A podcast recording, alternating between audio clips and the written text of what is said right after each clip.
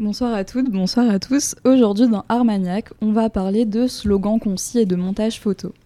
Et non, on va pas parler publicité, mais bien art avec Barbara Kruger. Des images en noir et blanc, des phrases qui interpellent, c'est le cœur du travail de cette artiste conceptuelle américaine. Concernant la jeunesse de son processus créatif, ses débuts sont marqués par son travail en tant que designer de magazine. I spent a year at Syracuse University, a year at Parsons School of Design, and by the time I was 18 or 19, I got a job at Condé Nast Publications.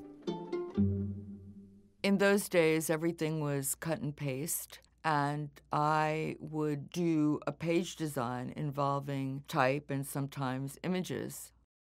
My job as a designer morphed into my work as an artist with big differences on the level of meaning. Dans ses articles, elle va mêler écrit et image. Et petit à petit, ce travail de designer s'est transformé en travail d'artiste. Au début, ses créations étaient similaires à celles qu'elle aurait fait pour les pages d'un magazine, mais petit à petit, Kruger va s'éloigner de cette ligne éditoriale et affirmer son propre style. Par exemple, elle va détourner des slogans publicitaires sur la société de consommation afin de montrer leur vacuité sémantique. Combiné avec brio texte et image, c'est ce qu'il faut pour que le visuel soit le plus marquant possible. Elle utilise des mots qui sont familiers au public, par exemple identité ou encore perfection, et elle les combine avec d'autres phrases et images qui viennent enrichir le sens qu'elle veut leur en donner. Dans la publicité, par exemple, les images en elles-mêmes sont plus économiques que les mots, puisqu'elles portent une puissance sémantique visuelle et immédiate dans une culture où lire devient parfois archaïque. De ce fait, son art tend à être accessible et se concentre sur la publicité, la propagande ou encore comment les médias, plus de nos jours, agissent sur les foules, en les fascinant, en s'immisçant dans leurs esprits. Comment, dans une société de consommation, les clichés lancés aux consommateurs gangrènent leur cerveau. Pour Kruger, la parole agit comme une accroche élaborée.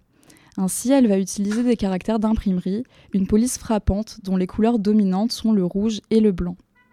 Dans les débuts de son travail, elle affichait une véritable résistance, une posture contestataire. Mais au fil du temps, cette posture, elle s'est combinée avec une réflexion plus profonde, où Kruger va par exemple analyser les stratégies de suggestion psychologique de la propagande de masse. Voici ces mots qui seront davantage explicites que les miens. Non, je ne fais pas de politique à proprement parler, je questionne le langage dans toutes ces situations. J'essaie, surtout, d'introduire le doute dans l'esprit du spectateur, et je lutte contre les certitudes établies. Humor has always been a driver of my work.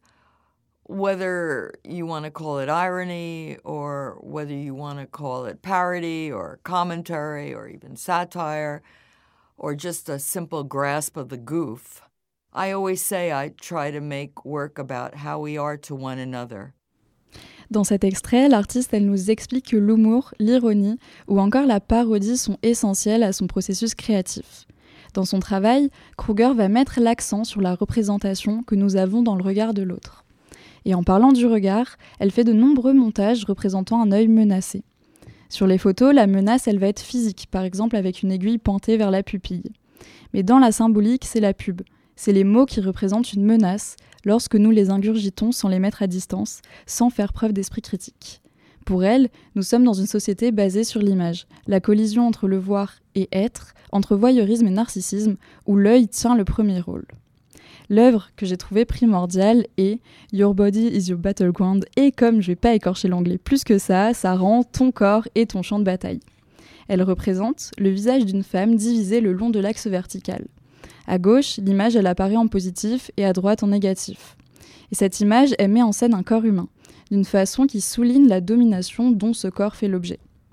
Barbara Kruger, elle s'en prend au regard que posent les hommes et la société sur les femmes.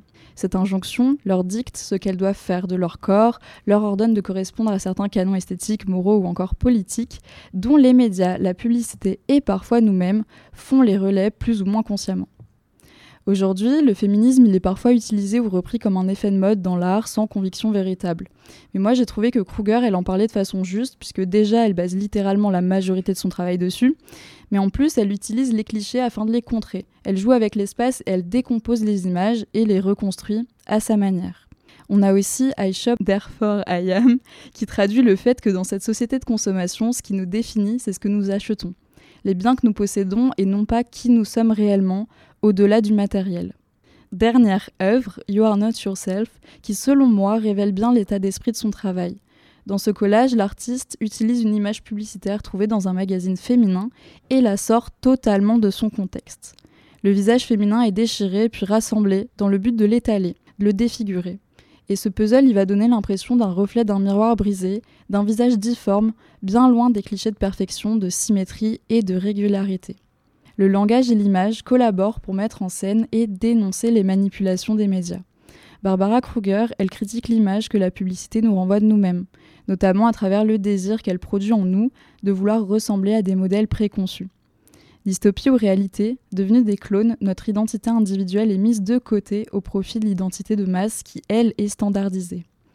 Et c'est une posture que j'ai trouvée assez ironique de contrer le capitalisme par son propre outil qui est la publicité, mais Kruger, elle, a une manipulation habile des slogans. En résumé, Kruger sait faire douter l'audience, la pousser à mettre à distance et à questionner les sous-entendus du langage, ainsi que les publicités qui polluent notre quotidien. Pour en finir sur les mots de l'artiste, il faut être fou pour ne pas croire au pouvoir du langage.